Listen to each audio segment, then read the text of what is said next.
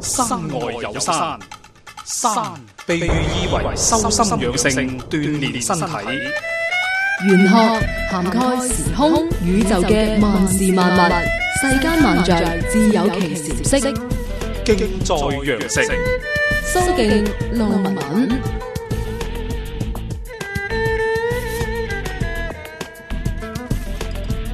好，翻嚟啦，繼續同呢位朋友去傾下偈。呢位朋友呢，就係用數字代表嘅啫吓，咁我啊只能夠講係一個代碼。佢叫用戶五二一五一七七三七三，咁嚟自懷集嘅朋友。咁佢想同阿師傅傾下偈嘅，佢呢，係就係男生嚟嘅師傅。嗯誒呃佢咧就生於農曆嘅一九八零年六月十三子時啊，嗯係咁啊想問問師傅自己嘅事業、姻緣同埋父母健康會點？嗯，好噶，好噶。咁啊，呢位朋友聽住下啦。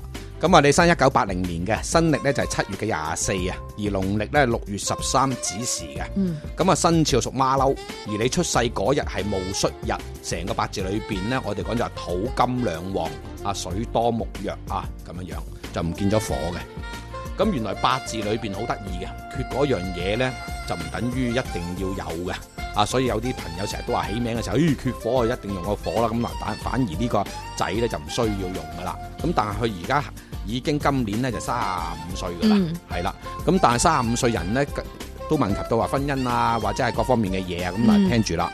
咁原來你個八字呢，出世嗰日呢係戊戌日，原來戊戌日呢，戊土坐住個戊庫呢，通常俾人感覺到呢係牛下牛下，即係我哋講就昂昂直直咁樣樣嘅。哦，咁但係呢，好在你生喺農曆六月，咁啊當堂呢，六月份呢，我哋講就個火好夠力，嗯，咁令到個人呢，有啲嘢呢，個脾氣啊各方面呢，就要要謹慎啲啦。嗯最弊就點樣樣呢？有啲人望落去啊昂昂直直，但係偏偏啲脾氣好好差好嘅。暴躁啊，誒或者好好敏嘅，啊興個辣雞嘅，咁係好罩忌嘅。嗯咁、所以喺八字裏邊咧，好啊好在佢出世嗰年就係庚申年。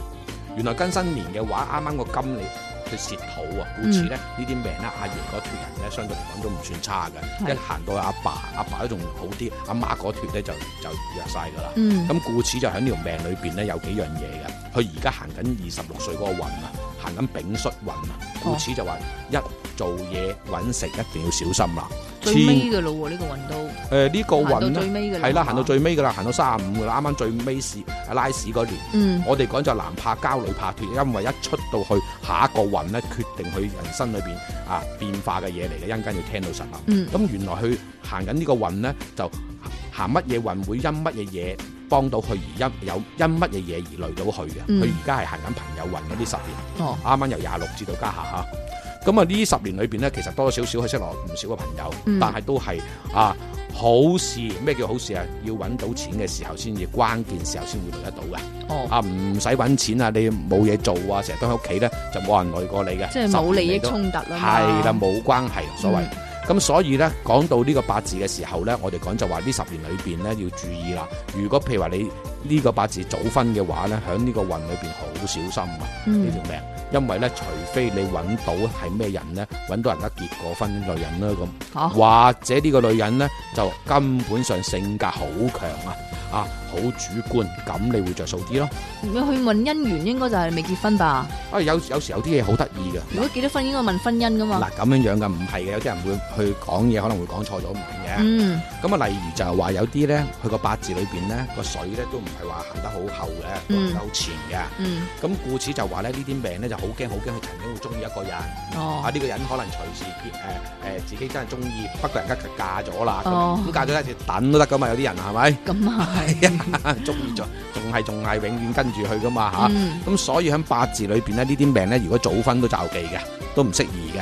啊哦誒、要遲啲嚇。遲到幾時？啊遲啊，遲到最好最好係行到嗰、個誒四十六歲打後啦咁樣樣，哦因為三十六歲至四十五歲呢十年裏邊都唔屬於一個啊啱去結婚嘅年份嚟嘅。哦，咁故此就話感情方面嗰度要小心啊！如果結咗婚嘅話，要睇實啲啦。嗯啊，老婆去邊度咧，跟老實啲啦，嗯因為呢個八字咧就真係要小心啲嘅。嗯啊，嗯咁除咗誒感情方面咧就係事業啦係。原來事業誒、呃就話咧呢個八字咧一生人咧嘅工作啊嘅事業唔係咁着數嘅。嗯，而且揾嘢做都唔係咁易嘅，所以呢，我哋講就係要睇翻佢個元素啦。原來佢個事業星係咩啊？係代表木啊。原來木生響農曆嘅六月呢，係代表咩啊？代表入墓啊。入墓啊，入墓嘅意思一就係話，哦，睇下你誒、夠唔夠力啦。嗯如果夠力嘅話呢，相對嚟講事業係唔差嘅，即係大把嘢做，嗯視乎你啱唔啱做嘅啫。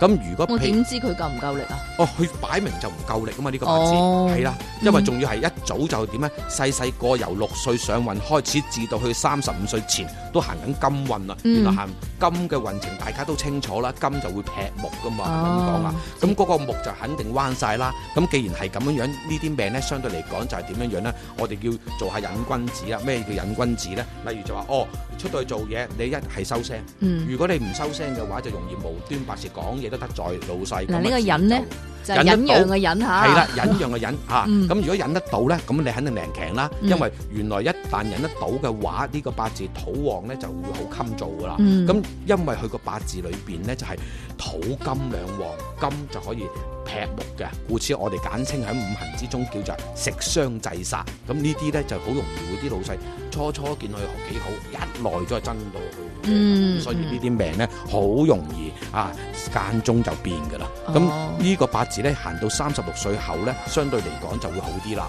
咁嗯但係有一樣嘢，嗰、個時候開始行財運噃。嗯咁究竟行財運係會做咩嘢呢？我都一直講啦，行財就要小心嘅，嗯行財會破財啦。呢、個八字要留意住啊，嗯唔好、以為身強行財發達啊！呢、個八字好驚你係由三十六歲至到你四十五歲，就係、人生裏邊儲儲埋埋錢，就係向呢度輸咗啊！哦，咁係要啊，小心咁啦，所以好穩陣啊，嗯嘢就一定有嘢做噶啦。啊，三十六歲打後就反而會會咩？但係使錢特別快啊！你留意下，由上年開始，上年嘅季節年啱啱喐緊嗰個財嘅，咁嗯故此就誒行到今年都係嘅。咁你自己留意下，睇啲錢銀會唔會急劇咁去向外走？一哦旦係咧，就同我謹慎啲啦。好好咁啊，父母嘅健康咁啊，父母咧喺八字裏邊咧打後咧就係誒三十六歲後咧就行老豆個運。嗯咁既然行老豆個運呢，就反而老豆要注意啲啊！如果老豆個人一向以嚟呢，係勞氣啲，反而會着數啲啦。